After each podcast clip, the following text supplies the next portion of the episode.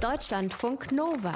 Das perfekte Buch für den Moment, wenn du nicht die Träume deiner Eltern erfüllst.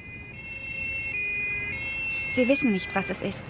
Sie geben ihr Spritzen gegen ein Blutgerinnsel, gegen das Zittern, gegen das Wachbleiben, Spritzen gegen alles Mögliche.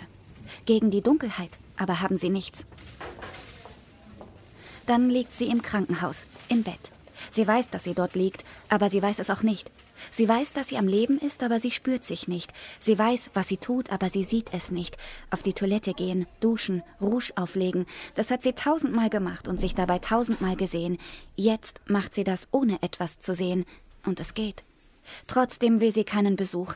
Sie will nicht beim Nichtsehen gesehen werden. Sie will da raus.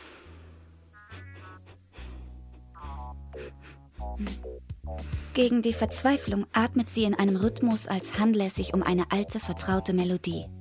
Das hat sie sich selbst beigebracht, wie so vieles in ihrem Leben. Eigentlich hat sie sich alles selbst beigebracht. Selbst das, wovon ihr vorher erzählt worden war, von ihrem Vater, von ihren Cousinen, in der Literatur. Wie man arbeitet, wie man sich zurechtfindet, wie man liebt. Sie hat mit allem immer bei Null angefangen. Für manches hat sie lange gebraucht, aber jetzt ist sie erwachsen und unabhängig und eine Autorin mit einem Schreibtisch auf einer Ostseeinsel. Eine junge Frau, die schon als Kind nicht besonders gut sehen konnte, was sie weder vom Fahrradfahren noch später vom Autofahren abgehalten hat. Trotz der zahlreichen Unfälle war niemand auf die Idee gekommen, dass etwas mit ihren Augen nicht stimmen könnte. Und eines Morgens also, auf dieser Insel, in ihrem Bett mit einem Kaffee und einem Buch in der Hand, war aus dem Schlechtsehen plötzlich ein Nichtsehen geworden.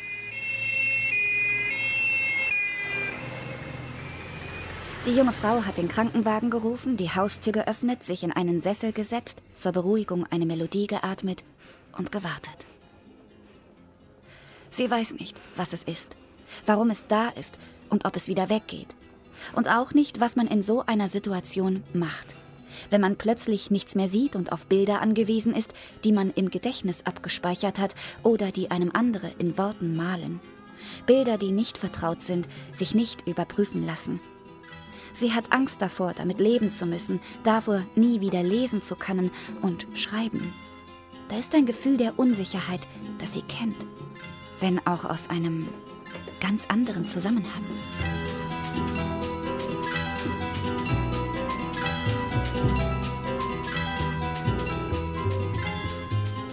Frau sein heißt ein Text von Meli Kiljak, der in keine Kategorie passt.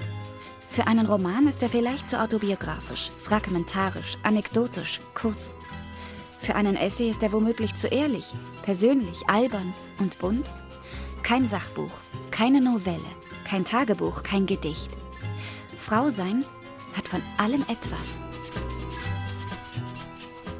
Darin erzählt die Kolumnistin und Autorin Meli Kiljak aus ihrem Leben als Tochter eines kurdischen Gastarbeiters in Deutschland, der sich nicht zuerst als Mann und Ehemann und erst an dritter Stelle als Vater sieht, sondern der sich vor allem als Vater sieht.